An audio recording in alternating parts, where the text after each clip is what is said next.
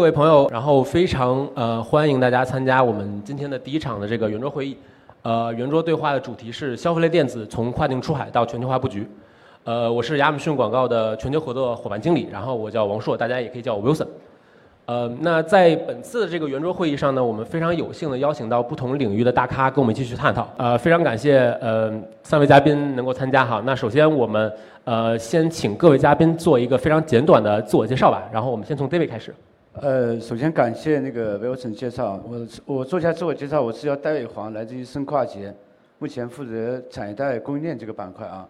主要是负责全国各地产业带的工厂，包括品牌出海卖家。和各地的产业带的活动啊，好，呃，谢谢 David。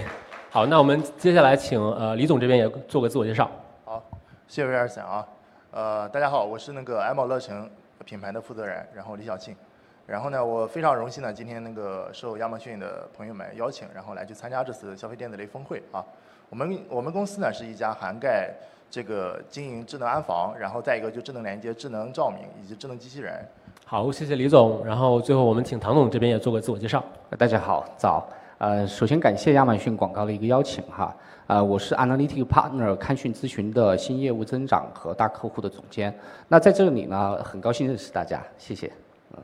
好，谢谢唐总，也谢谢三位嘉宾刚刚的自我介绍哈。然后那我们回到我们的主题哈。那我们都知道，其实，在出海这个赛道里，包括我们消费类电子品牌的这个出海的细分赛道里，其实都遭遇了很多我们叫做黑天鹅事件。为行业增添了很多的一个不确定性啊，让如何在这些不确定性中找到确定性，呃，成为了各位参会者其实我们都会去思考的一个呃课题哈。那所以在这儿的话，首先我抛出第一个问题，我想请教一下在座三位嘉宾，在这个行业面临的这些不确定性或者说挑战究竟是什么？那我们这边有什么应对之策吗？呃，我们就先从 David 开始吧。OK，那感谢 Wilson。那首先第一个，我们回到话题，就是行业的不确定性。第一个因素来自于平台竞争的加剧，一个词叫关键词叫卷。我相信大家今天不管是在做阿玛总平台也好，包括其他的平台，包括独立站，都会面临这个问题。因为为什么？就是说，当目前中国供应链的这个制造在一定的时间和摩尔定律下来说，单独的产品大部分公司都可以做出来啊啊，这是一个关键词。另外一个过程中，内部因素和外部因素的。主要原因是来自于第一个是品牌的壁垒，另外一个供应链的壁垒啊，这种挑战。另外一个从宽电商从早期的这种野蛮式的发展，到今天的从精品到品牌化时代过程中，最好的一之策就是说，呃，我们在做这个品牌的过程中，包括供应链过程中，要去做品牌的壁垒，包括供应链的壁垒。还有一个挑战来自于本身的宽电商的合规，这个合规来自两个因素，我相信大家应该感触最深的一个是来自于平台的本身的合规，还有一个是财税。未来的可能来讲的，比如说是财税合规，大家都讲叫金税四期。实际上，不管是内卷也好，还是说合规，两个因素的主要原因，就刚才我大概也讲过，就是一个在你的品牌本身有壁垒、供应链壁垒过程中，实际上当你有足够的这个利润空间过程中，实际上你是可以自己去解决这个问题的啊。另外一个来自于我刚才讲过，早期的铺货型卖家开始向精品和品牌型卖家在转变过程中，目前的。产品的品牌呢，主要是包含两个大的因素，我们可以把它总结为两类：一类是卖产品加 logo 的，另一类是专注于长期品牌价值的长期主义的这些卖家，就真正按照品牌打法的。因为阿玛总上基本上来说是两类卖家为主。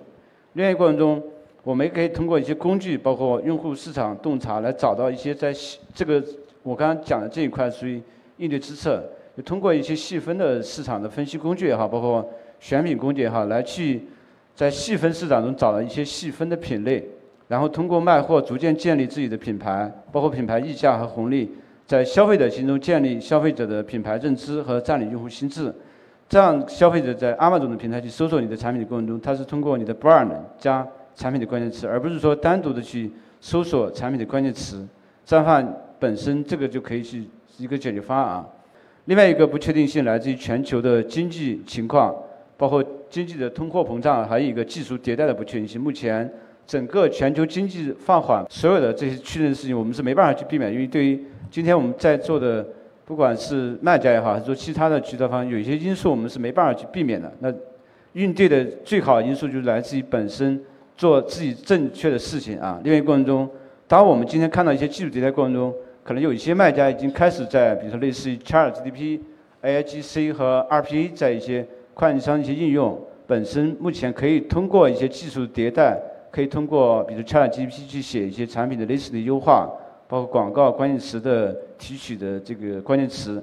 这样的话就可以来去帮助我们解决那些我们认为很繁琐的事情过程中，通过技术的这个帮助和辅助也好，能够去提升我们的工作效率啊。这是我个人感觉的，就是解决这两个应对之策的最简单的一些个人认知吧啊。OK。好的，谢谢 David。就是刚刚其实大家也感受到啊，其实 David 其实从多个角度其实帮我们分析了这个内外部环境的一个变化，其实对我们现在整体的一个大环境都是非常重要的一个影响哈。那这里的话，我想请教一下华城的李总，您站在品牌的角度上，是否有看到消费者行为的变化？咱们这边又是如何应对的呢？好的，威尔森。然后前面其实黄秘讲到了几个词吧，第一个其实就是那个合规化，再一个就是品牌，还有一个持续经营。其实我们呢，作为一家从出生开始就是一直坚持品牌化道路再去往前走的一些企业，其实像威尔森提到说，有没有看到消费者的一些需求的变化？那我觉得其实消费者需求它是不断在去变化的，一方面是通过他自身生活的质量的提升，另一个其实是从各大品牌然然后对整个消费的引导来导致的。那从提到品牌之后呢，其实我们不得不关注两个词嘛，一个就是产品，再一个其实就服务。那产品和服务，我们的理解，它是组成了一个品牌的一个整体嘛。其实从一个市场的经营的角度上去讲，就我们自身经营来去看，我们很少会把，呃，特别是海外的本土品、本土的消费者和国内的这种本土消费者，就是放成说不同的，呃，不同的看成不同的群体来去运营。其实我也就是说，对我们这家品牌化的公司来去说，我们出海只是说，呃，把一样好的产品结合本地的消费者，把它做得更好而已啊。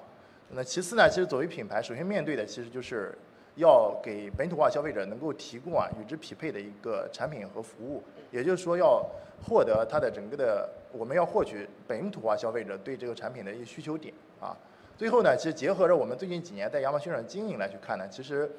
呃，我们是这么看的，未来能够持续的能够成长并且能活得好的企业，它其实一定是围绕着本土化消费者去做产品和服务的品牌啊。那以往的一些纯粹的靠铺货以及靠流量打造啊这一类型的团队，我觉得其实可以提个醒，特别是从最近这几年亚马逊整体平台的一些转向来去看，供应链等等呃服务投诉等等各方面的问题来去看，其实我觉得本质还是在于哪里呢？本质还是在于我们是不是有有坚持我们的初心，去围绕着本地化的消费者，去持续的把自己的产品和服务啊，去把它做好它。那如果你把这一块去做好的，我想很多机会都是自然而然就来的。因为就像我们今年，呃，也不是今年吧，就我们其实，在做海外，呃，这个市场相对来说年景是比较长的。但是其实，在三年以前，我们在整个特别是线上的平台上，呃，我们在线下其实发展的是比较早的，但在线上平台上其实一直是，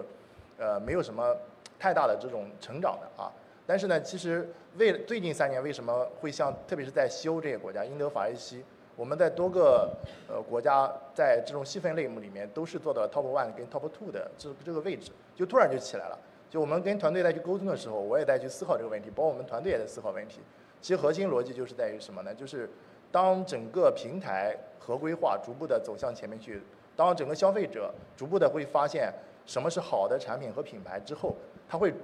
被动的，就他会主动的把你这些好的品牌，然后去推到前面去。也会最终形成一个消费者和品牌的一个双向的奔赴，所以其实像呃这个刚才主持人提到的说，我们从消费者角度去看到它有什么变化，我我觉得从我的本质上来去讲是没有变化的，但是从这个行业的大的发展情况来去看，就确定性和不确定性的因素它持续都在，但是对我们品牌商来说，那我觉得呃坚持持续的围绕着产品和品牌去做，那这是我们自己应该未来要持续的走下去的路，好，谢谢大家。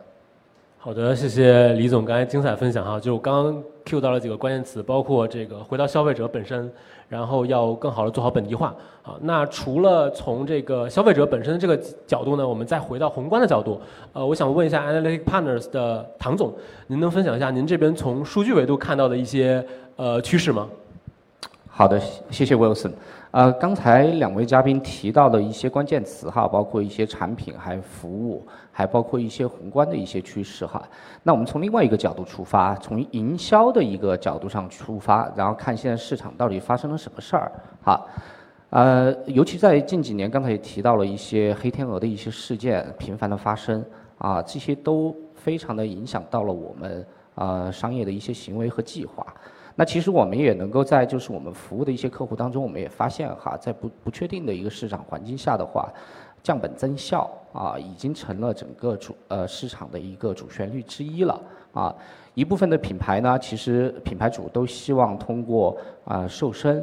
来维持一些自身的一个生命力啊，被要求减少很多一些营销的一些开支啊啥的啊。那近几年呢，就是在我们的一个客户当中哈。呃，我们也发现很多一些这方面的一些趋势，和那个客户也有很多这方面的一些声音，啊，包括我们服务的客户当中有三分之一的客户，啊，市场部被要求削减预算，啊，那特别是在那个那个缩减预算的这个路途当中的话，像一些就是效果不是那么直接的，呃呃和及时的一些。呃，品牌广告宣传这方面的一些媒体，其实成为他们的一个缩减的一个重视之地，啊，很多品牌都在纷纷的减少这方面的一些投入，啊。那相反呢，其实你看剩下的三分之二哈，就是我们呃看到这个图的那个增长的一个趋势，那这一部分的一些客户其实是反而增加了他们在品牌上面的一个投入，啊。两者一对比，就这个简单实际的一个数字，其实也告诉我们，就是现在目前大部分的一些商家已经告别了一些浮躁的一些流量的打法。那其实对品牌而言来讲的话，你想获胜，那就得打造一个长期的品牌价值啊，和消费者建立一个一个互动啊，并且呢，通过这些建立自己的一个品牌的一个护城河啊。好，谢谢呃唐总这边的分享哈。其实呃我这里快速总结一下，其实大家都可以感受到，就是呃 David 这边其实是从行业维度给到大家一些大环境不确定性的一些独到的见解，然后李总跟唐总这边也分别从各自呃产品、各自品牌以及数据的层面给到大家一些非常重要的 insight，然后呃。